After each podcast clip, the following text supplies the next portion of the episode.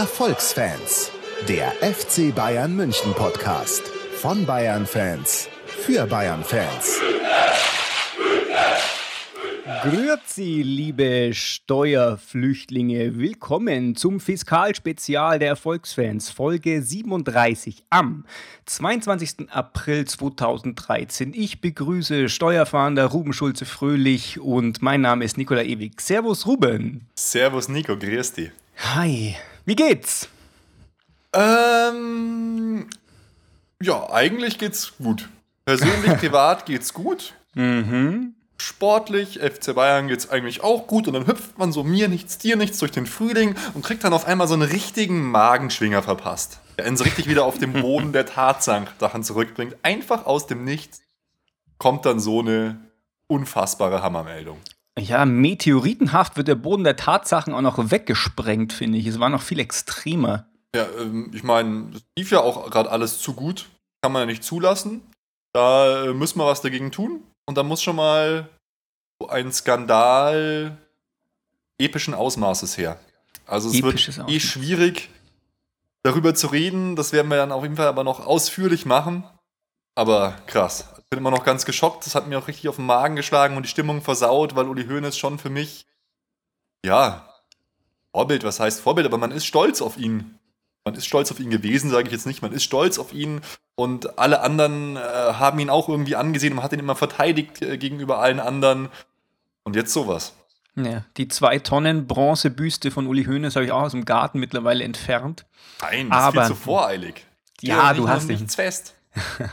Das ist natürlich wahr, das ist richtig. Ähm, aber bevor wir mit dem mega schweren, harten Tobak anfangen, haben wir ja eigentlich noch was Schönes, oder? Genau. Wir haben ja in der letzten Folge und äh, First Things First äh, ein Ticket verlost für das grandiose Spiel ähm, Borussia Yeah, Dortmund yeah.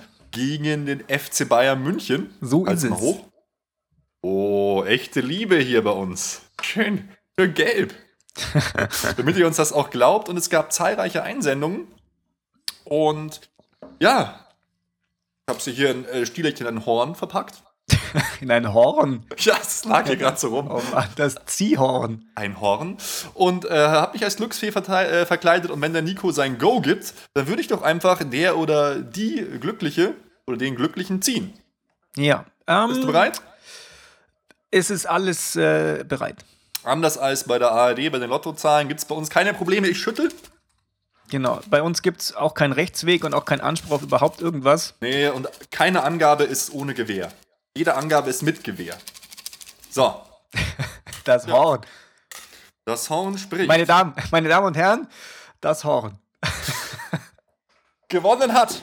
Gewonnen hat. Ich bin so aufgeregt. Axel. Jawohl, GZ. Axel, herzlichen Glückwunsch. bist Jawohl. dabei bei dem unglaublichen Spiel. Diese Karte werde ich jetzt für dich einscannen und dir den Scan dieser Karte per E-Mail zukommen lassen. Viel Spaß. Ernsthaft? Ja. Hä? Nein, natürlich wird dir von unserem äh, Mitarbeiter, sage ich jetzt mal, die Karte direkt am Stadion übergeben. Melde dich einfach bei uns. Wir melden äh, uns aber auch bei dir. Herzlichen Glückwunsch, du bist bei dem Spiel dabei. Genau. Wenn er unbedingt möchte, könnte man es ihm ja theoretisch auch vorher per Post zuschicken. Hm, Otto, wir haben uns ja eh schon in Unkosten gestürzt hier. Axel, schreib einfach an äh, podcast.erfolgsfans.com, da wird dir geholfen. Ganz genau. Und dann wollte ich noch was sagen, nämlich vielen, vielen Dank an den FCB äh, von Twitter, den Martin. Der hat uns nämlich für unser Podcast-Studio, ich wollte es hier schon aufhängen, aber dann hat's, ist es wieder runtergefallen im Hintergrund, eine Fahne gespendet und zwar eine ganz besondere. Leute, die uns auf YouTube schauen, können sich das jetzt auch angucken. Eine. Muss auch richtig rumhalten. Champions League-Fahne. Ja, es war total tragisch, weil Ruben hat sie gerade eben aufgehängt, dann hing sie, dann reden wir so und auf einmal stürzt sie. War irgendwie ein Bild, oder? Das war schlimm. Also es Ein war Zeichen. nicht. Ja, ja, oh Mann. Der Naja. FC Bayern stürzt. Oh Mann. Ey, mich regt das so Leute. auf. Vor einer Woche, Vor einer Woche habe ich gedacht, oh, jetzt sind wir alle super aufgeregt wegen Barcelona. Es gibt kein anderes Thema mehr als Barcelona. Wir sind so gut drauf. Wir haben jetzt die Möglichkeit, die Weichen im europäischen Fußball umzustellen. Wir sind ganz an der Spitze. Wir kommen jetzt ganz nach oben. Jetzt ist die Chance. Now is the day. Und über was redet man jetzt? Über so einen Kack.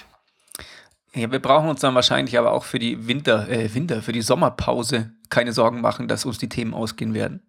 Das stimmt. Aber äh, wie ihr uns ja kennt, wir wollen das Ganze ja auch relativ strukturiert machen. Deshalb machen wir jetzt wie immer erstmal einen Rückblick, aber diesmal auch nur einen kurzen auf die beiden Spiele FC Bayern gegen Wolfsburg und auf das Spiel Hannover 96 gegen den FC Bayern München.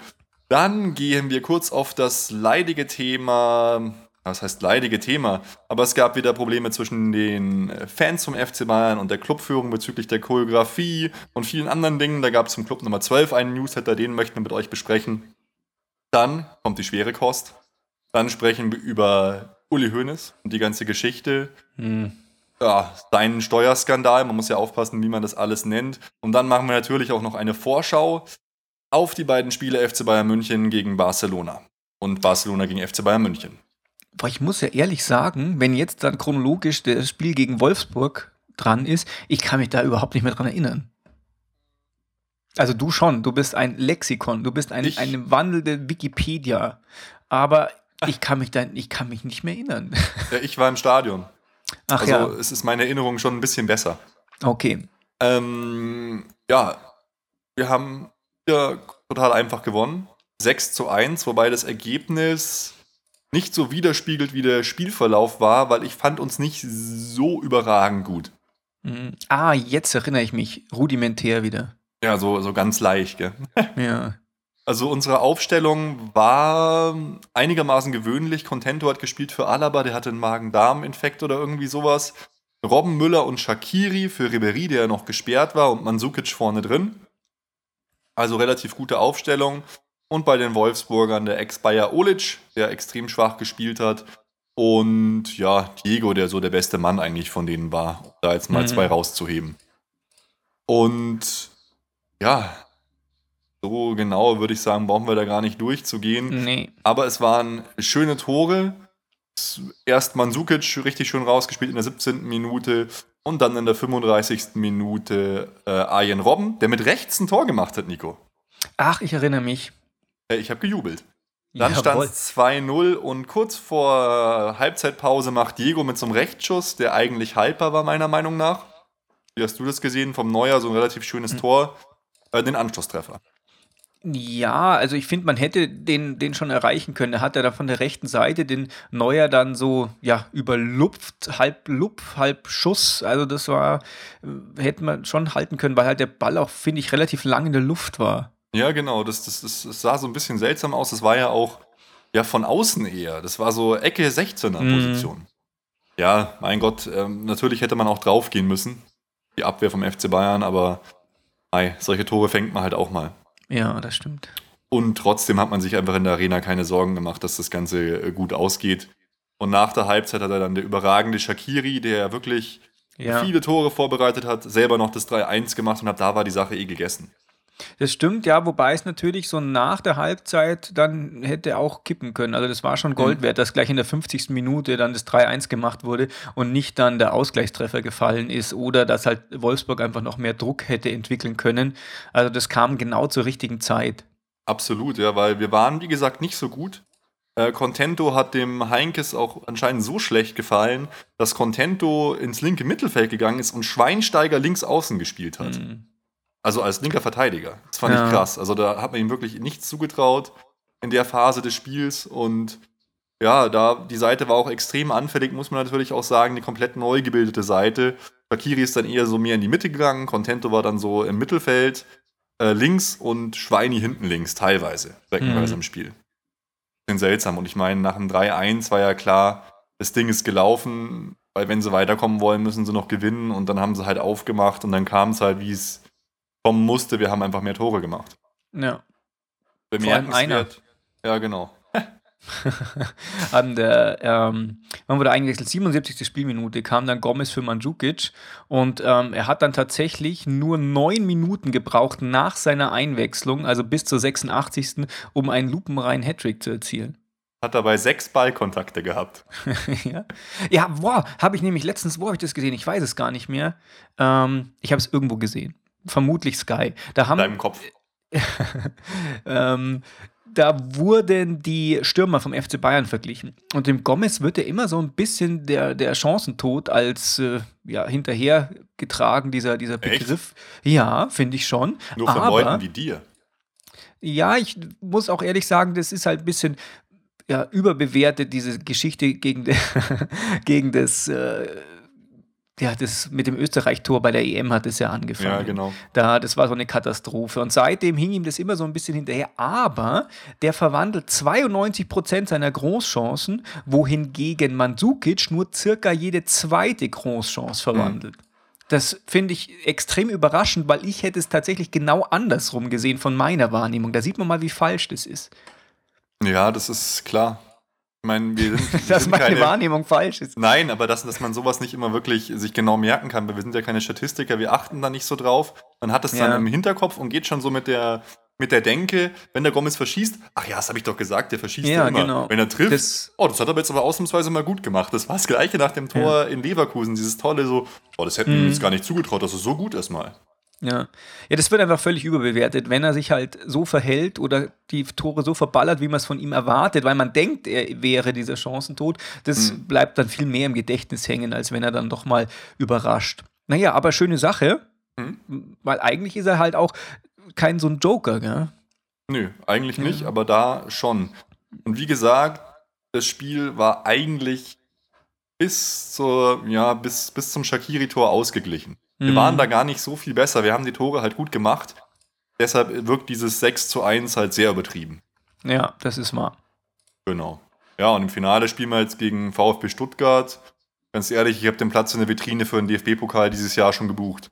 Ja, also das ist. Ich meine, was soll das? Die haben nur ausgespielt, wer jetzt von Bayern zerpflückt wird. Wobei es schade ist, weil ähm, ich habe jetzt die Tabellensituation da unten nicht so ganz genau im Kopf, aber theoretisch würde doch, wenn Stuttgart gewinnen würde, einen äh, Europapokalplatz vers versaubeuteln, oder? Mm, ja, du, ja, klar, weil der, der DFB-Pokalsieger automatisch international spielt, meinst du, oder? Ja. Also ich meine, dass das bei uns auch der Fall ist, ist ja klar. Aber naja, das, äh, mit sowas brauchen wir uns eigentlich nicht beschäftigen. Nee, genau. Also Finale ist dann in Berlin gegen VfB Stuttgart. Äh, Glaube ich auch, dass wir das dann locker äh, für uns ähm, entscheiden werden. Wie wird so Ja. oft geschrieben auf Twitter in letzter Zeit? Es ist Bundesliga-Spieltag oder Training in Trikots für FC Bayern München. Ja, das stimmt. Gut, dann würde ich sagen, machen wir doch gleich weiter mit dem nächsten Spiel, oder? Ja, das hat auch so ein paar Gemeinsamkeiten. Zum Beispiel das Ergebnis. Wow, das war eine perfekte Überleitung, Nico. Du Ja, ich weiß. bist Profi einfach, das gefällt mir. Deswegen habe ich ja hier auch so eine Bauchbinde. Moment. Warte. Da. Ja. Hier. Die Menschen, die uns jetzt nicht auf YouTube sehen, die wundern sich jetzt, was labern die eigentlich, aber wir haben uns total professionell, also wir haben wir Fernseh-Superstars Ja. eine Bauchbinde gemacht mit unserem Namen. also schaut mal rein unter youtube.com Erfolgsfans Podcast. Genau. Der hässliche bin ich. Na gut. Der, der ständig trinkt, weil er so Durst hat, der bin ich. Ähm, Hannover 96, Aufstellung. Da wurde schon mal ein bisschen was wieder durchgemischt Mhm. bei dieser ganzen ähm, Geschichte. Jetzt muss ich bloß kurz warten, bis hier die Seite aufgeht. Und zwar, Van Beuten hatten wir dabei. Jo. Wir hatten wieder Alaba drin, anstatt ähm, Na Contento. Mhm. Genau. Und wir hatten vor allem äh, Timoschuk und Gustavo auf der Doppel 6, also komplett Martinez und Schweinsteiger geschont. Rafinha für Lahm. Wir hatten auf der 10 oder zumindest so als hängende Spitze Pizarro und davor Gomez. Genau. Und das hat auch wunderbar geklappt, muss man sagen, weil sowohl Pizarro als auch Gomez haben zwei Tore gemacht. Ich war überrascht. Ja. Ich habe eigentlich gedacht, das wäre einfach total die Oberschonungsaufstellung, aber dass der Pizarro das so gut macht, ja. oder? Also war der, das war doch tatsächlich einfach völlig fehlerfrei. Ich war auch so begeistert, was der da am Anfang für einen Schuss rausgelassen hat, der an die Latte ging. So. Ja. Das waren ja teilweise Traum, Traumkombinationen. So, so Ribéry haut einen an die Latte, Pizarro ballert einen Volley an die Latte. Ja. Ich meine, ich mein, was, was geht denn in den Köpfen von Hannover 96 vor? Da kommt Mhm. der FC Bayern, für die ist es noch total wichtig, die müssen gut spielen. Für uns ist alles gegessen, wir spielen in einer B-Mannschaft und dann zocken wir die zu Hause 1 zu 6 her. Die waren so schlecht, die, die waren echt so schlecht. Meine, haben die so Angst, die Leute, oder, oder ergeben die sich ihrem Schicksal, so, ach, der FC Bayern kommt, ja, was soll ich tun, äh, verlieren? Ja, ich weiß nicht, also Hannover war ja jetzt bis auf die letzten Spiele lag uns ja immer ganz gut. Ich kann mich da auch an den 7 zu 1 zum Beispiel erinnern, das auch ja, noch gar nicht so lange ist. Ja. Ja, okay, das ist natürlich nochmal was anderes. Aber von daher, die waren einfach, ich verstehe es nicht, die waren so schlecht drauf und die haben einfach überhaupt nichts von ihrer Stärke gezeigt, die sie noch in der vergangenen Saison hatten. Weißt schon, nach 10 Sekunden Abschluss, äh, genau, superschneller ja. Konterfußball, das war einfach überhaupt nichts. Die waren einfach nur schlecht. Das wirkte wieder wie so ein total lässiges Trainingsspiel für uns. So, wir spielen so total absurden Traumfußball teilweise in den Kombinationen. Jedes Tor wird eigentlich, äh, jeder, jeder Ball wird eigentlich ins Tor getragen.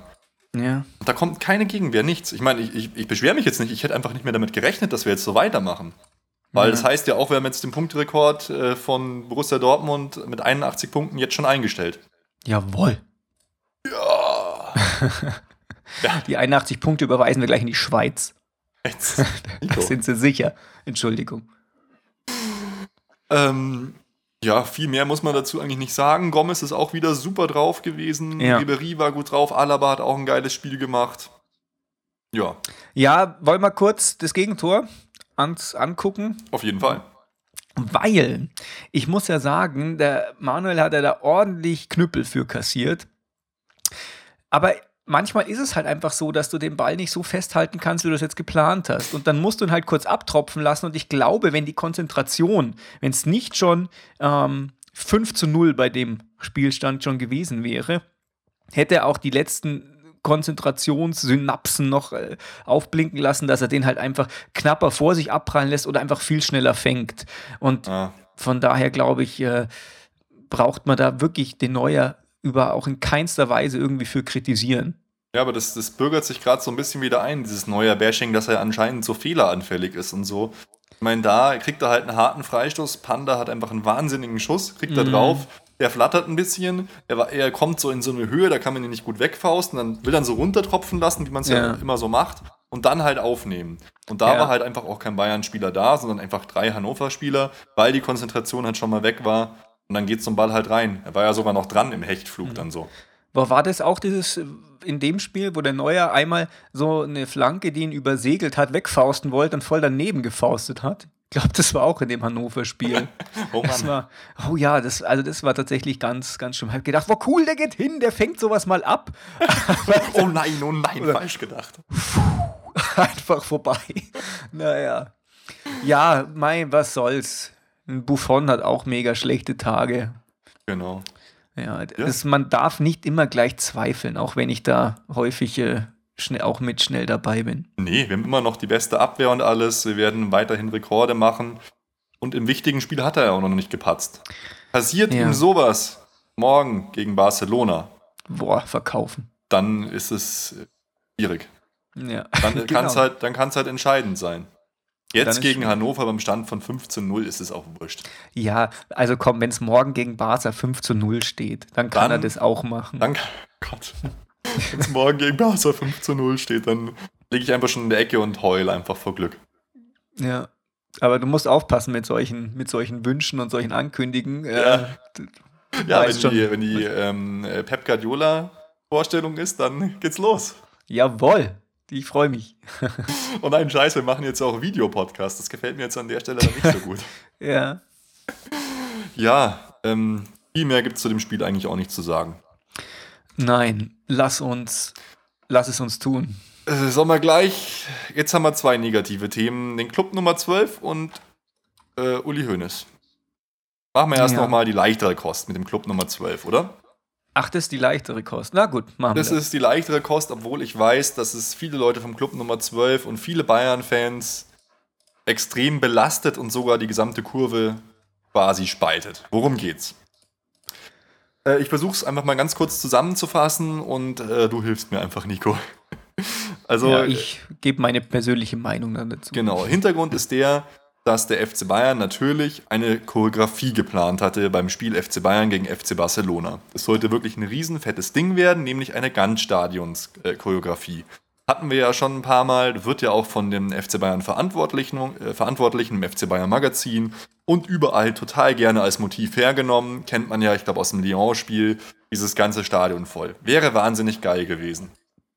Jetzt ist es bloß so, dass sich die Gerüchte mehren, dass es immer weiter äh, Probleme gibt mit, ja, ich sag mal, der Südkurve und dem FC Bayern. Konkret mhm. sind es drei Gerüchte, die noch nicht entkräftet worden sind. Einmal, dass es diese elektronische Blockeinlasssysteme bei den Blöcken 112, 113 auch in der Bundesliga geben soll. Haben wir ja gehört, in der Champions League, das sieht man ja auch, deshalb gibt es die Klatschpappen.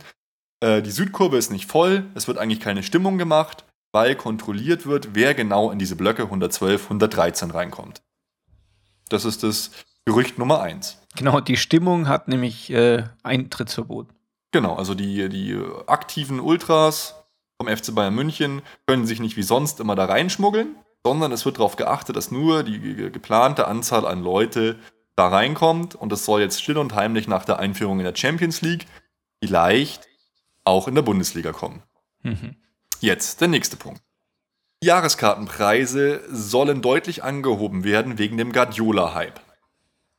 Jetzt geht es nicht darum, dass die Stehplatzkarten angehoben werden, die Preise bleiben wahrscheinlich gleich, sondern es werden die Sitzplatzjahreskarten angehoben, aber da ist das Problem, dass dann die älteren Fans, die Stehplatzkarten haben und gern Sitzplatzkarten haben, eher nicht wechseln und ihre, äh, ihre Stehplatzkarten an die jüngeren Fans abgeben. Sodass es halt ein Problem gibt, dass die Kurve, ist ja ganz natürlich, die Menschen werden älter, älteren Fans, die halt nicht so stimmungswillig sind, voll ist, während die Jungen, die voll Bock drauf haben, halt nicht reinkommen. Ja. Und der dritte und wahrscheinlich größte Punkt ist, dass wir jetzt einen traurigen Rekord noch innehaben. Ich weiß nicht, ob wir es schon erwähnt haben. Wir haben jetzt, da äh, Leverkusen ihr Stadion ausbaut, geringsten äh, Stehplätze in der ersten Bundesliga. Wow. Hm. Das ist ja wirklich eine Farce, was wir da an Stehplätzen haben. Das ist ja ein Joke wenn man das so sieht, wir haben halt diesen einen kleinen Block, 112, 113, diese beiden Blöcke, das ist unser Stehplatzbereich. Ja. Und dagegen wird halt immer protestiert und jetzt gab es ja durch die Presse so die, die ersten Gerüchte, dass es einen Stadionumbau in der Sommerpause geben soll und dadurch soll die Kapazität bei internationalen äh, Spielen auch steigen. Auch um 3000, glaube ich. Und jetzt ja. seit Jahren heißt es, dass die Südkurve durch echte Stehplätze nicht erweitert werden kann, also links und rechts davon, weil kein Geld vorhanden ist. Aber für diesen Umbau ist dann Geld vorhanden. Ja, und diese ganzen Sachen haben dazu geführt, dass es äh, sich die Südkurve quasi in zwei Lager gespalten hat. Einmal die Leute, die sagen, ja klar, wir machen eine Choreografie, das waren halt die Leute vom Club Nummer 12, die dann mal halt so eine, so eine Vermittlerrolle auch übernehmen. Und die Fans, die sagen, wenn uns der Verein so behandelt, dann gibt es auch keine Choreo von uns. Und die haben gewonnen. Ja, es gab dann so eine, äh, unter den Mitgliedern, davor, da sollte man vorher nicht drüber reden, eine Abstimmung. Wollt ihr eine Choreografie haben, ja oder nein? Die wurde dann zwar zwei Drittel gewonnen, also dafür, aber im für Endeffekt. Für Choreo. Für Choreo, genau. Aber im Endeffekt hat man sich dann dafür, dazu entschieden, dass Choreo abgesagt wird, einfach damit es keine Streitereien in der Kurve gibt. Vielleicht hätte die Choreo dann gar nicht geklappt. Die hatten dann auch Sachen überlegt, wie die Südkurve außen vor zu lassen und die Choreo überall anders zu machen. Aber ja, jetzt gibt es keine Choreo. Wir werden das einzige Heimstadion sein ohne Choreo. Der BVB wird wieder was wahnsinnig Großes machen und wir eben wieder da, ja, wie die sprichwörtlichen Deppen der Nation. Ja, also, Sag Soll ich dazu, dazu mal was ich, sagen? Ja. Mein Mund also, muss wieder was trinken. Ich muss ein bisschen aufpassen. Ähm, weil ja. ich, nee, doch, weil ich, ich werde jetzt kritisieren, aber ich muss auch gleich selber sagen, ich wäre äh, auch kein Teil von dieser Choreo gewesen. Deswegen steht mir das auch bloß begrenzt zu, da tatsächlich äh, Kritik im großen Maße zu üben. Deswegen versuche ich das mal äh, möglichst objektiv zu machen. Was mich stört an diesem, ja, ellenlangen Pamphlet vom Club Nummer 12 ist, dass diese drei Gründe, die du aufgezählt hast, mit so viel Konjunktiven versehen sind. Also, es soll eins eingeführt werden, es äh, soll angehoben werden, die Jahreskartenpreise. Und auch im Satz drunter sagen sie ja, sollten diese Gerüchte tatsächlich zutreffen, würden sich die Rahmenbedingungen spürbar verschlechtern. Und mhm. ich finde, allein deswegen kann man jetzt nicht komplett diese Geschichte absagen, weil das ist so eine wichtige Sache. Wann kommt man denn mal wieder in ein Halbfinale der Champions League gegen Barcelona? Weißt du? Und ich finde, das ist einfach nicht gerechtfertigt. Das ist so ungefähr so, als ähm, ja, würde ein Land sagen, ja, also so vielleicht, äh, keine Ahnung, bauen wir fünf Panzer und dann sagt das andere Land, okay, wir hauen sofort mit einem fetten Nuklearschlag auf euch drauf. Das finde ich einfach, das Mittel der Waffen finde ich nicht gerechtfertigt in der Höhe, weil es geht tatsächlich nur um vielleicht. Und die sagen, boah, hey, wir, wir hauen jetzt einfach diese Choreo weg, weil das ist einfach so unfassbar wichtig. Ich meine, dann hätten sie sich doch lieber einfach mal keine Ahnung, in dem Bundesligaspiel einfach keine 20 Minuten mit dem Rücken dahin gedreht. Das hätte ich was gefunden, gefunden was irgendwie adäquater gewesen wäre. Und nicht einfach so diese fette Megakeule rausholen. Ähm, ja, du spielst hier natürlich jetzt ein bisschen Avocati Diaboli so ungefähr. ähm, um das Ganze jetzt mal ein bisschen äh, zu verteidigen, sind natürlich nicht die Argumente des Club Nummer 12, die da drin stehen. Das sind die Argumente ja. der, der Fans, die sich gegen die Choreo ausgesprochen haben. Und es sind ja auch nur quasi die berühmten, berüchtigten Tropfen auf den heißen Stein. Gibt ja schon die ganze Zeit da Streitereien zwischen der Südkurve und äh, dem FC Bayern. Ich gebe dir natürlich recht, es ist extrem traurig und schade für das Bild, das der FC Bayern hergibt. Viele sagen auch, ähm, merken das die Spieler. Weißt du, es ist ein Push für dich, wenn du reinkommst und du siehst sowas, ist sowas wichtig, das zu kriegen, weil ganz viele bei der Choreo im Finale haben ja selbst die gegnerischen Spieler gesagt, ja, boah, das war total krass, das hat mich total gepusht. Wir haben Bezug auf diese Choreo genommen. Und jetzt haben wir halt keine. Äh, der Nuklearwaffenvergleich ist natürlich ziemlich krass. Das Problem ist halt, die, die, Fans sind halt total frustriert und werden halt anders nicht gehört. Aber das Traurige ist, durch die Aktion wird auch keiner darauf aufmerksam werden. Da wird doch niemand mehr darüber berichten, dass es eben keine Choreo gab. Das wird jedem e egal sein. Ja, vor allem in den Massenmedien meine ich jetzt mit fällt's halt, ja, fällt's halt auf den Verein einfach zurück. Die, die kommen da an, äh, die Barcelona-Spieler und denken sich, was ist denn das? Sehe Riesenstadion, überhaupt kein Leben drin. Das ist doch, ist doch scheiße. Also ich ja, es wird schlimm. wahrscheinlich wieder so eine Klatschpappengeschichte werden. Ja. Mehr nicht. Ich meine, die Klatschpappen. Im Spiel gegen Wolfsburg hat das Ganze sogar gut funktioniert, weil die Klatschpappen haben dann die Gesänge der Südkurve aufgenommen und dann war es gut. Aber die Südkurve ist ja dann äh, nicht da. Und dann wird es halt wieder wirklich nur so Klatsch, Klatsch, Klatsch. Das Problem ist, ich habe mich ja auch dabei ertappt, wenn man, Bier, wenn, man, wenn man Bier trinkt, ist so eine Klatschpappe eigentlich ganz geil. Man kann mit der einen Hand klatschen, mit der anderen so, oh, jetzt verschütte ich gleich mein ganzes oh Getränk. Mann. Mit der anderen kann man so wirklich Bier trinken, so klatsch, klatsch, klatsch, klatsch. Ja, ich weiß nicht, ich finde es halt extrem ähm, traurig und wenn man halt so Leute dann wie den Martin eben hört, den wir ja im Interview auch schon mal hatten, mm. die sind halt völlig fertig, also denen so alle Illusionen geraubt und die glauben, dass das halt erst der Anfang ist vom Ende. Ja. Und die, die sind ja auch traurig. Der Club Nummer 12 ist extrem traurig. Die wollten ja gerne was machen, haben versucht, es zu lösen. Ja. Hm. Ja, es ist eine extrem traurige Situation, aber so eine Choreo, auf die ich mich einfach wahnsinnig gefreut habe, wird es morgen einfach nicht geben. Das wäre so krass gewesen. Oh Und die Mann. Auswirkungen, Mai, kann man sich jetzt drüber streiten. Es ist natürlich schon ein Push, es ist ein schöner Rahmen, es ist halt ein Teil Show. Mhm. Ich glaube jetzt nicht, dass es für die Spieler so wichtig ist, dass es da eine gibt. Vielleicht signalisiert es nochmal, ja, das ist jetzt ein besonderes Spiel, aber ansonsten eigentlich nichts. Oder wie siehst du das? Ich glaube schon, dass das krass ist. Stell dir mal vor, du kommst da unten aus diesem Loch da raus und es ist alles rot oder ein FC Bayern-Zeichen irgendwo. Das haut, das ist das, was den Heimvorteil einfach ausmacht, weißt du? Das mhm. ist, der Heimvorteil ist in den letzten Jahren eh immer schwächer geworden, rein statistisch gesehen. Es werden auswärts auch ähnlich viele Tore geschossen wie zu Hause. Aber ähm, Nichtsdestotrotz ist da immer noch ein, ja, Missverhältnis da. Man schießt zu Hause trotzdem mehr Tore und das ist gerade einfach auch wichtig bei diesem bei Hin- und Rückspielgeschichte und das macht den Heimvorteil aus und der ist jetzt weg. Jetzt ja, ist wie, stimmt. als wär, würden wir auf einem neutralen Platz spielen. Ja, ganz so krass würde ich es nicht sagen, aber ja, ich gebe dir da in, in Teilen recht. Es ist auf jeden Fall eine kleine Komponente, die zu so einem Champions League Halbfinale dazugehört, ist jetzt weg. Mhm. Und dann wird man wieder neidisch rüberschauen zum Borussia Dortmund. Ja. Und auch da den kürzeren ziehen. ja. Ich notiere, Nuklearwaffen zerstören Heimvorteil. Genau. Also das ist eigentlich passend. Ja. Ja, sehr, sehr traurig, dass es in der Kurve halt so schlecht aussieht. Hm. Stimmungsmäßig.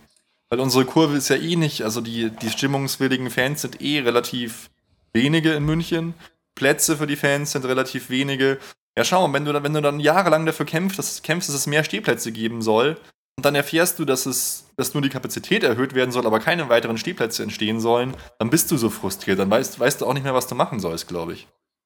Du wirst dann nicht gehört. Es gibt ja auch keine, keine tolle Kommunikation zwischen den Fans und dem FC Bayern. Das ist ja auch ein Kommunikationsproblem. Zweimal im Jahr trifft man sich und da treffen sich halt ein paar Hansel. Da gibt es dann gar nicht, gar keine wirklichen Möglichkeiten. Es ist ja nicht so, dass so Leute wie Raimund Aumann, die sich um die Fans kümmern, dass die in der Kurve sind. Also dieses, das wäre doch mal eine schöne Geste. Schau dir, mal, schau dir mal so Clubs wie Schalke an. Der, der Tönnis, der steht da in der Fankurve. Ja, wobei du natürlich halt jetzt auch schon ein mega krass äh, Beispiel rausziehst, wo in Schalke ist halt das noch, noch auch noch anders. Da ist ja äh, die, die ganze Stadt ist ja da dafür. Und äh, da ist es, glaube ich, noch mehr so in die, in die Wiege gelegt. Und ich glaube Mhm. aber allerdings, dass es bei vielen anderen Vereinen tatsächlich nicht anders aussieht. Die Ja, machen bei, das halt einfach bloß geschickter. bei Hoffenheim sieht es vielleicht nicht anders aus. Hm. Hm. Also Naja. ich, ich finde, man, ich verstehe dann, aber wenn es dann wirklich so extrem ist, verstehe ich tatsächlich nicht, was irgendwen auch daran hindert, da größere Gespräche oder irgendwelche Abkommen zu treffen, weil ähm, jedem ist doch klar, dass es total wichtig ist. Da kapiere ich tatsächlich einfach nicht, was dem überhaupt im Wege steht. Meinst von FC Bayern Seite aus? Ja, weil ich mir tatsächlich nicht vorstellen kann, dass das so viel anders ist. Ich glaube, es ist einfach vielleicht zu großes auch Anspruchsdenken von beiden Seiten einfach. Ja. Ja. Weißt, vielleicht sind halt andere Fans einfach da auch, ich habe keine Ahnung, deswegen, ich sage es einfach mal, ähm, sind da vielleicht auch einfach bescheidener und ähm, sind halt einfach bereit, mehr zu geben, ohne Gegenleistung zu bekommen. Weil es halt Ja. tatsächlich da einfach um den Fußball geht und nicht um Politik. Aber naja, Ja. Ich denke, viel mehr ist zu dem Thema auch nicht zu sagen, oder weil wir auch nicht so weit äh, drinstecken. Wir haben versucht, Ja. Interviewgäste zu bekommen, aber da gibt es gerade so viele Probleme, es wird auf die einzelnen Leute draufgehauen. Wir bemühen uns weiterhin natürlich um einen Interviewgast. ja, so machen wir das. Okay, Okay, Haus raus. dann würde ich sagen, kommen wir jetzt zu Causa Uli Hoeneß. Genau. Vorab möchte ich sagen, dass wir noch versuchen, ein Interview mit einem Steuerexperten zu machen, um dem Ganzen auch ein bisschen fundiertes Hintergrundwissen zu geben. Das gestaltet sich aber gar nicht so leicht, weil äh, es da schon recht diffizil ist, sich da zu äußern. Und wie äußert man sich da und unter dem echten Namen und, und, und. Aber wir geben alles und werden versuchen, das zu machen. Genau. Jetzt vorab, bevor wir zu dem Thema kommen, ganz vieles ist noch Spekulation. Wir befinden uns ganz am Anfang. Was jetzt folgt, wir werden die Fakten aufzählen, wir werden persönliche Meinungen dazu abgeben und werden versuchen, dieser Hexenjagd, da ja abgelaufen ist teilweise und wo sich jetzt teilweise auch schon wieder herausstellt, dass viele Dinge falsch waren, dass wir diese Hexenjagd nicht auch noch befeuern. Weil bevor Uli Hoeneß zum Beispiel nicht die Möglichkeit gehabt hat, sich persönlich komplett zu äußern dazu, und es keine offiziellen Äußerungen gibt von der Staatsanwaltschaft, ist alles nur Spekulation. Es gibt ein paar Fakten und die werden wir dann natürlich auch zitieren und deshalb werden wir jetzt da einfach mal, würde ich sagen, ein bisschen chronologisch durchgehen. Ja, es fällt mir tatsächlich, auch wenn es vielleicht jetzt ein bisschen krass und übertrieben ist, schwer darüber zu reden und ich hätte nicht gedacht, dass es jemals dazu kommen wird. Ja. Okay. Okay. Die Bist ganze bereit, Sache. Nico? Ja, ich bin bereit. Willst du einfach Gut. mal loslegen? Möchtest du anfangen? Ja, mache ich. Und zwar, die ganze Sache ging ja eigentlich schon im Januar los. Zumindest das, was die Öffentlichkeit mitgekriegt hat. Ja. Und zwar gab es im Stern einen Artikel vom 16. Januar. Ähm, da ging es noch etwas äh, gemunkelt daher. Und zwar hieß es, dass ein Spitzenvertreter der Bundesliga eine halbe Milliarde Euro auf einem Schweizer Nummernkonto äh, bunkert. Das ist dieses ominöse Nummernkürzel 40.a. Genau, ja. Genau. Ähm, das ist bei dieser Vontobel Bank gewesen. Das ist eine Privatbank. In der Schweiz gibt es da relativ viele Privatbanken. Deswegen ist es ja auch so interessant, da seine sein, ich nenne es jetzt mal Schwarzgeld in allen Sachen, wie man das verstehen kann, hinzubringen. Sein Geld hinzubringen. Sein Geld, Kann man genau. Ja auch so sagen, ja. Das ist richtig. Man kann auch legal sein Geld auf eine Schweizer Privatbank Absolut. bringen. Genau. Und ähm, da war allerdings noch nicht klar, wer oder was das ist. Und man weiß tatsächlich auch nicht, ob das jetzt unbedingt was damit zu tun hat, weil da werden Summen genannt, dass sich ähm, in den Jahren von 2000 bis 2009 Wertpapiere und Barvermögen in der Höhe von 600 bis teilweise 800 Millionen Schweizer Franken befunden haben. Und das ist so ungefähr eine halbe Milliarde Euro. Nach heutigem Kurs wären es 650 Millionen. Ja. Genau. Und natürlich, deswegen sind halt Schweizer Banken auch Schweizer Banken. Die verweigern natürlich jeglichen Kommentar dazu. Das steht da auch äh, unter Strafe, da irgendwas zu sagen von, von Bankenseite aus. Und jetzt momentan, wir wissen immer noch nicht, von wem dieses Geld da ist, das da scheinbar existiert, ob diese Meldung da tatsächlich überhaupt stimmt.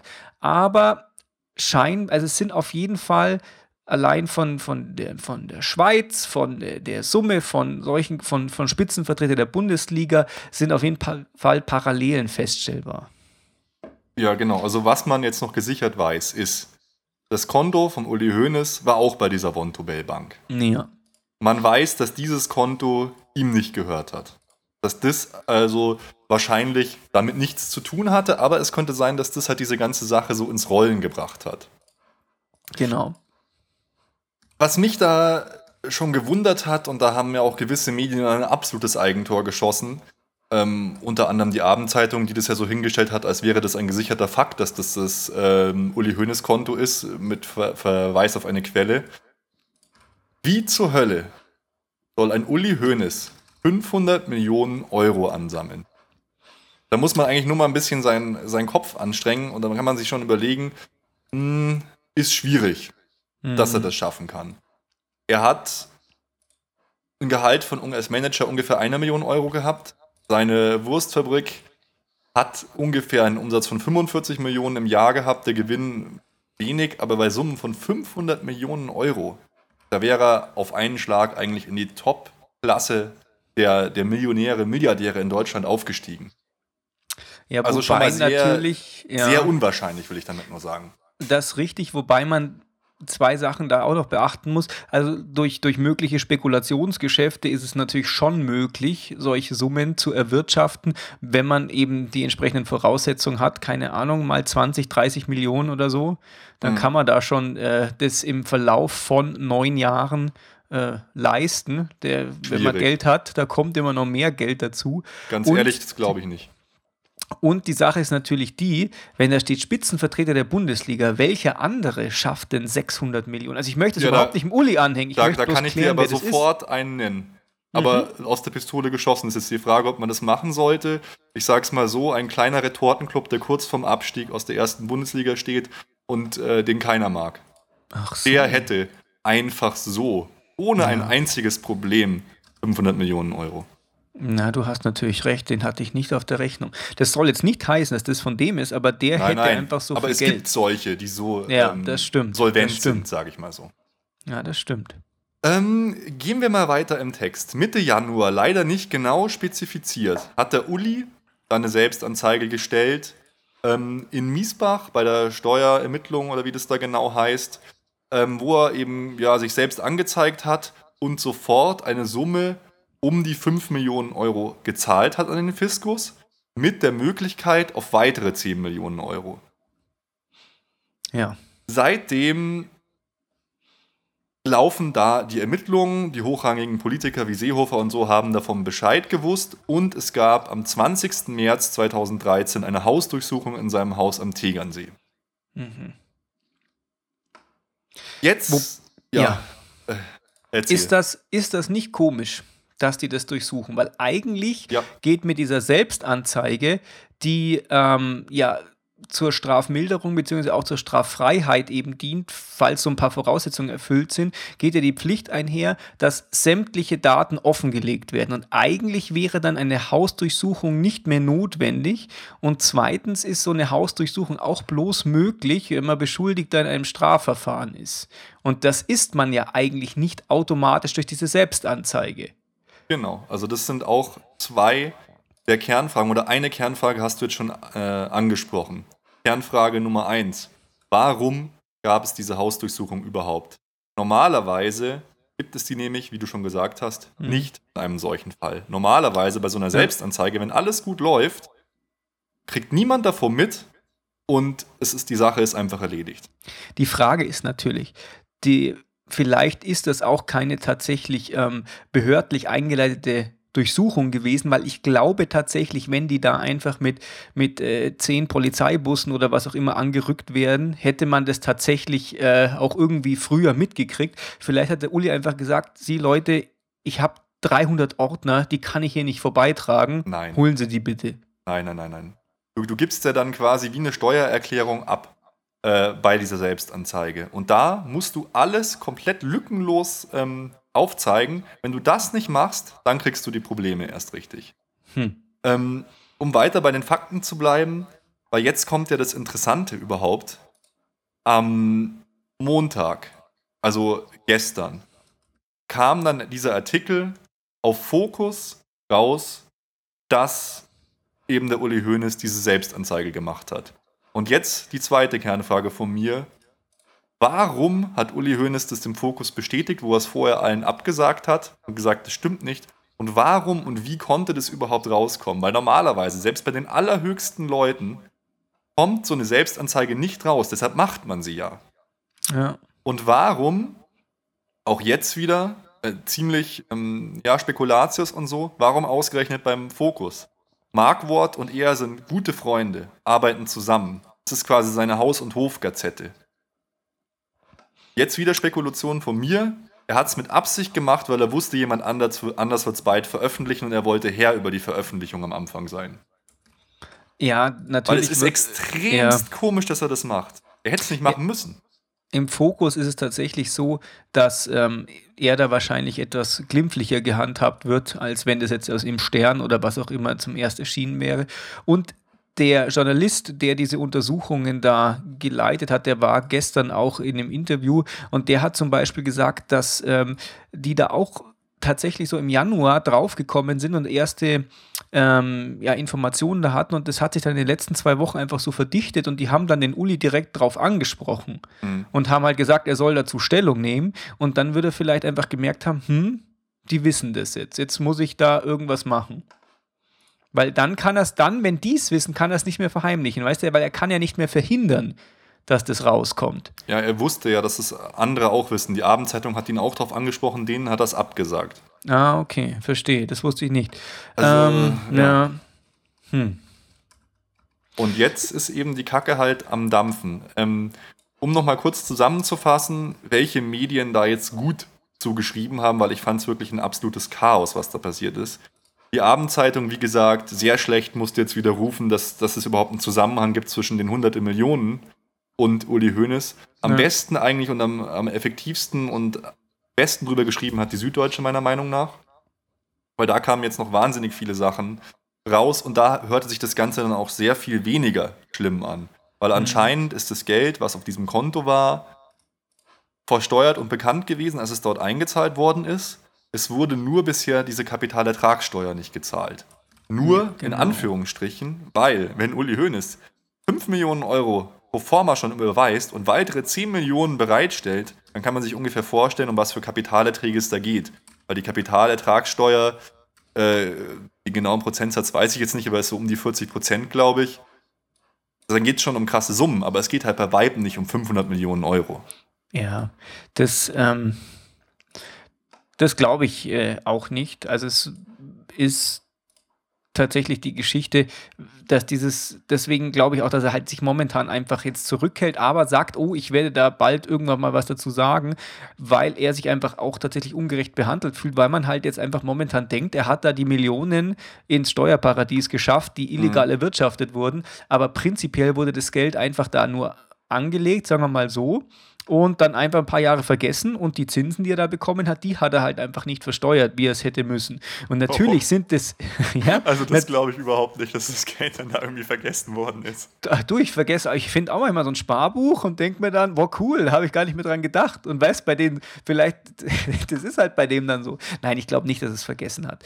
Ähm, aber ich finde, dass das schon einiges an Brisanz rausnimmt, wenn es denn tatsächlich so war, dass nur in Anführungszeichen diese Geschichte nicht versteuert worden ist. Ja, also das man, ist schon man, was anderes. Man redet Das jetzt ist- ungefähr von Summen so um die 20 Millionen Euro. Ja. Müsste man da dann drüber reden. Ja, und er kann sich eben gerade nicht drüber äußern, weil es ein schwebendes Verfahren natürlich ist. Er sagt, er muss erst seine Hausaufgaben machen und die Behörden auch. Aber er hat jetzt schon angedroht, äh, dass es für gewisse Medien anwaltliche Konsequenzen gibt. Und besonders eine Münchner Zeitung hat er hervorgehoben, das habe ich jetzt auch schon ein paar Mal gemacht, dass die wohl Ärger bekommen wird. Aber mein Gott, viel wird da nicht passieren wahrscheinlich. Ja, ich meine, ähm, die haben ja auch bloß die Fakten irgendwie, die Fakten mit äh, Gerüchten kombiniert, wie es halt jede Boulevardzeitung einfach macht. Naja, klar. Ja, also. Also Ja. es hat, der Hönes hat ja auch tatsächlich eindeutig zur, zur Abendzeitung gesagt, mit diesem äh, Bezug auf diese 600 Millionen Euro, dass die Quelle einfach falsch liegt. Und das ist, wenn der Uli sowas sagt, dann ist das tatsächlich auch so. Ja. Wieso weiß da eigentlich der Ministerpräsident was von? Ja, der wird informiert bei solchen Fällen, sage ich mal. Ich fand es nur süß, dass er dann gesagt hat, natürlich wird der Uli Hoeneß gleich behandelt wie alle Bürger. Ja, davon Mhm. ist ja wohl auszugehen eigentlich. Er sollte, er sollte ja nicht. Ähm, was natürlich interessant ist, äh, Uli Hoeneß war eigentlich eingeplant als Wahlkampfhelfer für die CSU. Ja, Wahrscheinlich haben sie ihn deshalb mal schnell informiert. Äh, ja das ist deswegen. wahrscheinlich. Ja. Was jetzt Also was, Ein, ja. ja. Erzähl. was halt außer Frage steht, ist, dass halt ähm, tatsächlich da einfach eine, eine Straftat begangen worden ist, weil sonst hätte er halt keine Selbstanzeige gestellt. Ja, Also es ist nicht mehr Spekulation ob, sondern es ist nur noch eine Spekulation wie und wie viel. Ja, es ist ein, es ist ein Steuervergehen und ähm, es ist Fakt, oder er hat es ja auch so gesagt, dass er es ursprünglich über das äh, Steuerabkommen zwischen äh, Schweiz und Deutschland regeln wollte.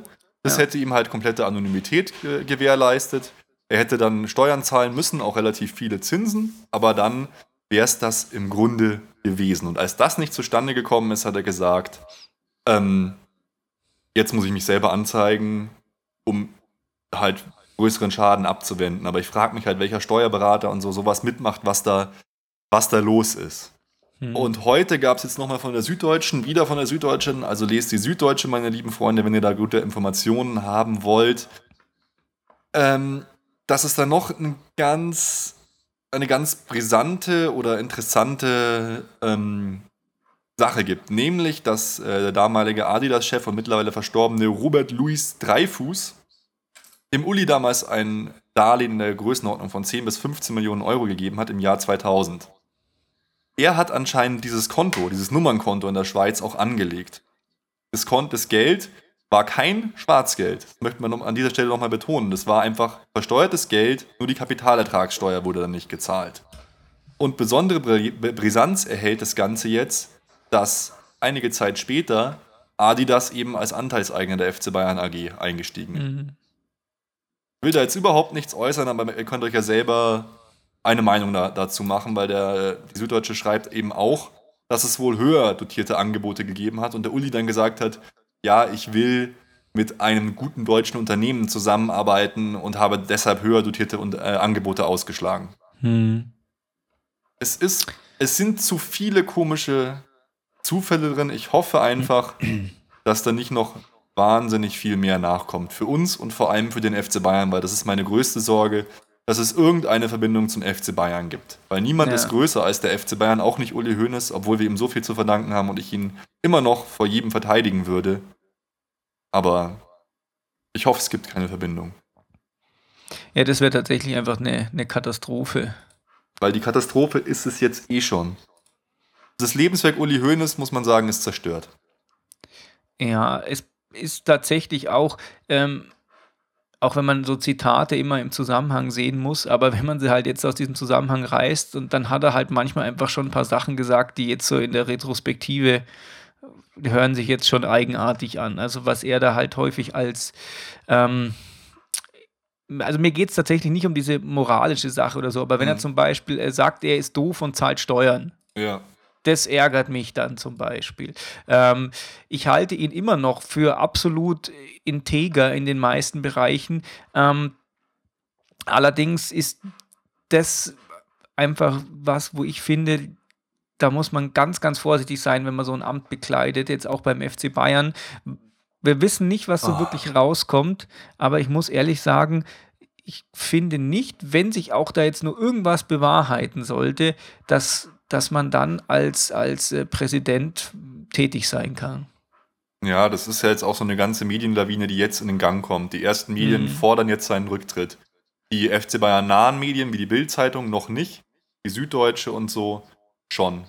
Und da wird es dann halt schon brutal. Er hat jetzt in der Sportbild Plus gesagt, er wird nicht zurücktreten. Er ist am Dienstag wieder im Stadion.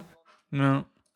Aber das Ganze ist auch für den FC Bayern eine Riesensache. Stell dir vor, was in den Stadien abgehen wird in Zukunft, mit Uli umgegangen wird. Sein Name ist beschmutzt auf alle Zeit. Uli Hoeneß, mhm.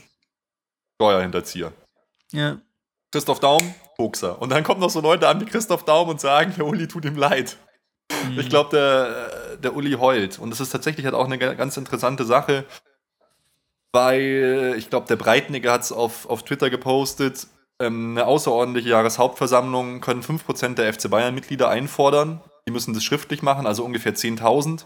Und dann könnte man ihn mit einer Dreiviertelmehrheit abwählen, wenn er das Amt nicht abgeben will. Also da wird ein ordentliches Ding noch auf den FC Bayern zukommen. Und je länger mhm. das dauert und je mehr passiert, desto größere Befürchtungen habe ich irgendwie. Weil ja, es sind so, so viele, so viele ja. komische, komische Dinge und ich frage mich halt einfach nur, warum, Uli?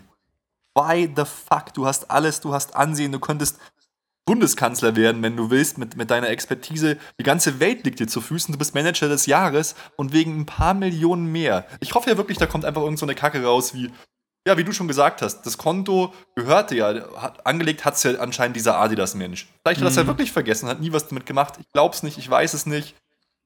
Aber warum hat er das getan? Ja. Bin fassungslos. Ja, ich, ich habe auch, äh, ich hoffe auch, dass tatsächlich da jetzt ziemlich schnell erstmal der Wind raus ist und dass dann, wenn der Uli sich dazu dann äh, melden kann, dass dann einfach tatsächlich alles ähm, gar nicht so schlimm ist. Du musst ja jetzt auch sehen, jetzt momentan darf man einfach überhaupt gar nichts sagen, das macht natürlich auch Sinn, ähm, aber er kündigt ja jetzt schon an, dass er da eine, einige ordentlich bluten lässt und das kann sein, hat, meiner Meinung nach kann es aus zwei Gründen sein. Entweder es ist wirklich viel weniger dahinter, und mhm. alles einigermaßen sinnvoll zu erklären. Oder er fühlt sich sowas von ertappt, dass er halt jetzt halt wie so eine in die Ecke gedrängte Katze anfängt zu kratzen. Aber wenn es gar nicht so schlimm wäre, dann macht er doch keine Selbstanzeigen und beweist schon solche Summen vorher. Oder? Na, es, dieser, dieses Beispiel, er, er hat es vergessen. Oder ähm, hm, ja, der, ja. Das Problem ist, er hat es nicht vergessen. Nee. Das, das, ist, das ist, wird kein Schuh draus. Ähm, ich habe keine Ahnung, welche Konstellation möglich wäre, dass tatsächlich dieses Geld irgendwie sich in der Schweiz anhäuft, ohne dass er da jetzt direkt das mitkriegt. Und dann, wenn er es mitkriegt, dann überweist er die Geschichte halt und macht eine Selbstanzeige. Ja, der ähm, hat die Berater. Es gibt so viele komische Sachen. Warum kommt das raus? Ja. Äh, was ist der Zusammenhang mit dieser Vontobel-Geschichte? Was ist der Zusammenhang mit Adidas? Gibt es eine ja. Verbindung zum FC Bayern? Das sind so viele Fragen, einfach über die wir leider nur spekulieren können. Und bis es da jetzt was, was verlautbart wird, es wird Monate dauern. Ja. Es ist echt einfach, es ist traurig, es ist in, in so einer Zeit, wo alles so geil ist, wo wir die Rekordsaison spielen, wo wir im Halbfinale der Champions League sind, passiert sowas. Ja, ja, vor allem, weil er auch ab einer gewissen Summe wäre theoretisch sogar eine Gefängnisstrafe unabdingbar. Genau, und die Summe hat er schon locker überschritten. Er hat ja. nur noch eine Chance. Also es geht darum, dass äh, ab einer Summe von einer Million Euro äh, nur noch äh, keine Bewährungsstrafe mehr möglich ist. Und er hat nur noch mhm. eine Chance, meines Wissens nach, gefährliches Halbwissen, wenn die Selbstanzeige durchkommt. Wenn genau. die akzeptiert wird. Und die kommt nur durch und wird nur akzeptiert, wenn er zum Zeitpunkt der Selbstanzeige nichts von den Ermittlungen gegen sich gewusst hat. Genau. Und da wird es halt schon wieder schwierig, weil es eben diesen Artikel zur fast gleichen Zeit gab. Ja, das ist richtig. Angst. Wobei, ähm, da war gestern bei Günther Jauch der Wolfgang Kubicki, der ist ja Steueranwalt und der hat gesagt, das hat überhaupt gar keine, gar keine äh, Bewandtnis, wenn er das wusste, weil äh, das Verfahren, wenn es damals schon eins gab, höchstens gegen Unbekannt geführt worden ist und nicht gegen einen Namen, nicht gegen Bekannt. Und okay. das kann tatsächlich äh, da nicht äh, sozusagen diese Selbstanzeige gefährden. Das hat er auch nicht irgendwie in Anwaltsdeutsch so formuliert, ja, vielleicht und Achtung, er hat gesagt, nö, Also er glaubt, dass die Selbstanzeige durchgeht. Nein, er hat das hat er nicht gesagt. Er hat gesagt, ähm, dass dieser Artikel vom so, Januar, okay. dass der da nicht intervenieren Okay. kann, dass der die Selbstanzeige nicht kaputt macht. Was mir wegen der Selbstanzeige halt Sorgen bereitet, ist die Hausdurchsuchung, weil ich glaube, ähm, darum ging es bei dieser Hausdurchsuchung. Dass die schon einen Verdacht haben, dass er davon gewusst hat. Weil sonst hätten sie, wie gesagt, nicht durchsucht. Weil es eigentlich Mhm. unüblich ist, auch bei solchen Summen zu durchsuchen. Ja. Komisch allerdings, dass diese Durchsuchung überhaupt nicht bekannt geworden ist, weil das merkt man doch. Wenn Naja, der, da fährt also- die Steuerfahndung mit ein, paar- mit ein paar Last, mit ein paar, keine Ahnung, was weiß ich, was die da haben, mit ein paar größeren Autos vor, mit ein paar Sprintern. Da ist keine Polizei dabei, der lässt die da freiwillig rein und gut ist die Nummer. Die, die nehmen da schon auch Rücksicht dann bei solchen Sachen. Die fahren da nicht mit Blaulicht und zehn Streifenwagen und stürmen das mit MG. oh Mann. Ja, aber egal wie es ausgeht, es ist ein un, unbezahlbarer Image-Schaden den FC Bayern und für Uli Hoeneß Ja. angerichtet, jetzt schon. Und ich habe Angst, was in den nächsten Tagen noch alles rauskommen wird. ja. Gefährlich ist das. Gefährliches Spiel mit so viel Geld. Sind wir Ja. froh, dass wir keine 22 Millionen haben. Oder Ja. noch mehr. Oder noch weniger. Äh, das stimmt. Ja, Oh ich denke, viel mehr können wir dazu gar nicht sagen, ohne mehr Informationen zu haben. Ja. Aber es hat mir wirklich den Boden unter den Füßen weggezogen. Es hat mich wirklich nachts nicht schlafen lassen, diese Sache. Ja, schlimm. Warum, Uli? So ungefähr, weißt du?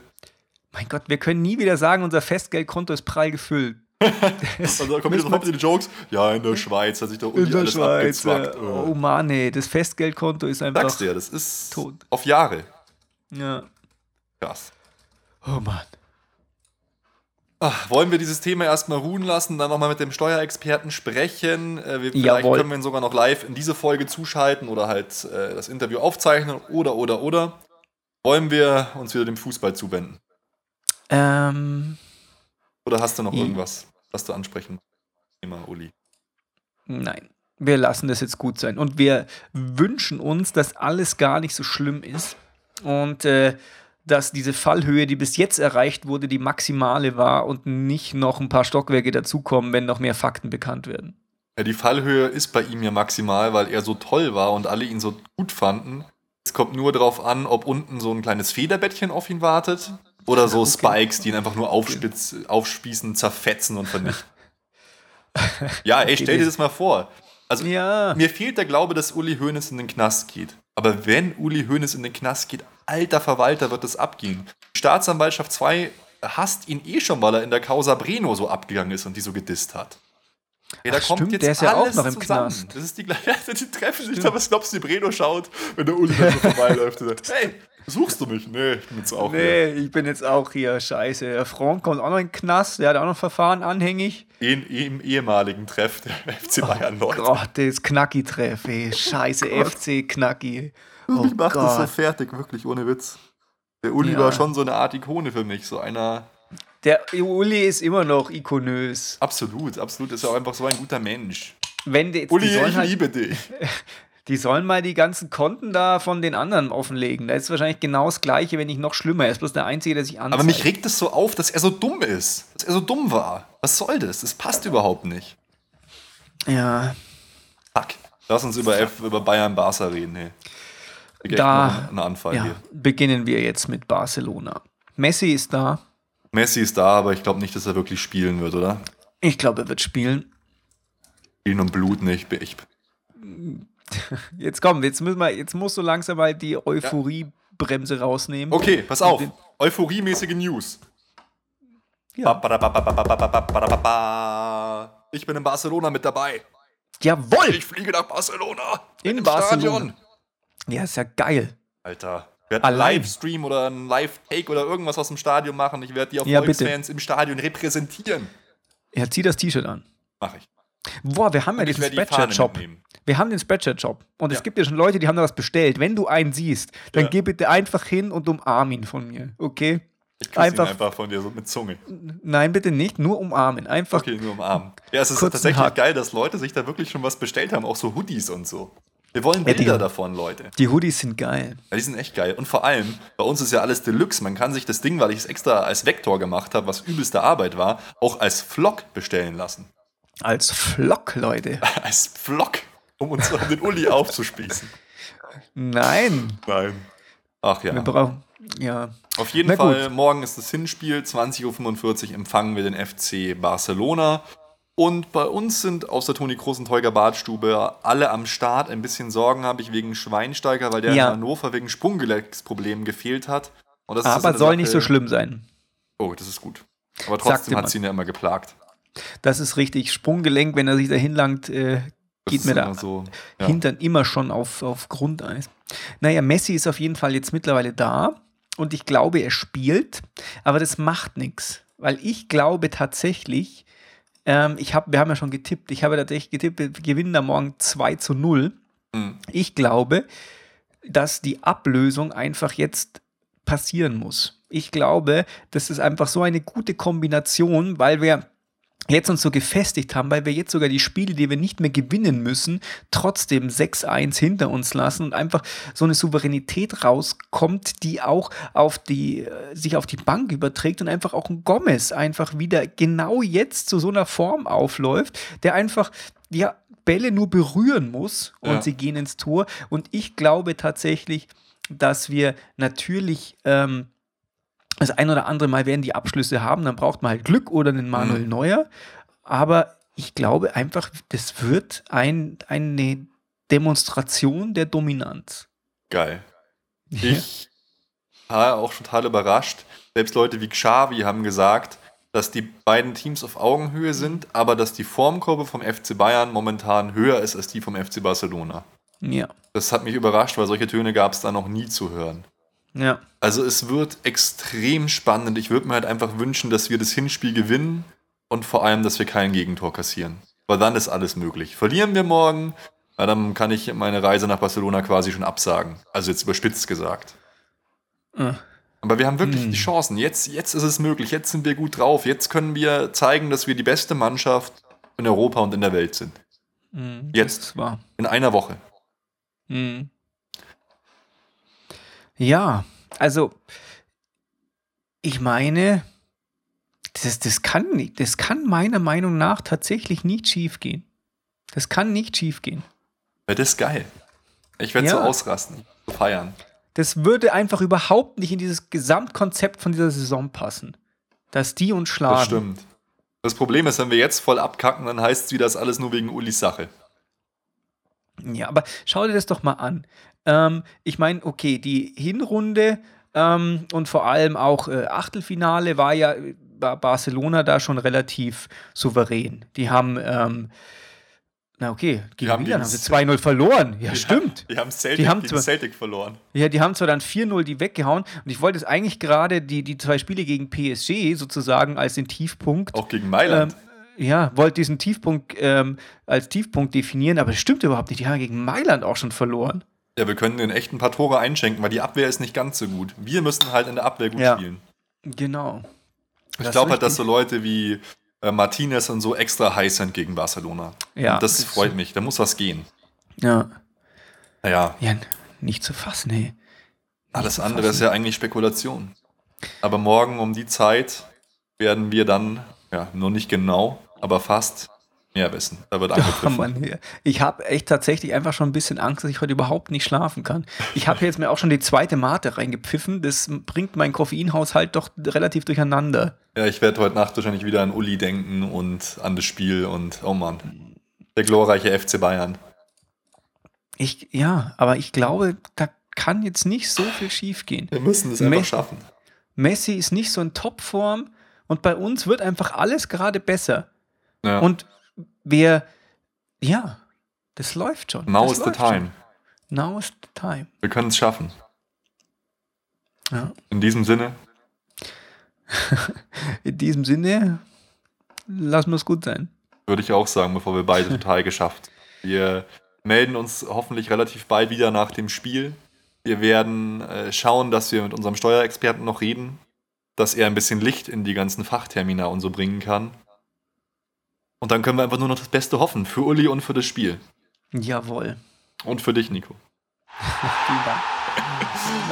Alle Informationen rund um unseren Podcast findet ihr unter www.erfolgsfans.com. Erfolgsfans, der FC Bayern München Podcast. Von Bayern Fans für Bayern Fans.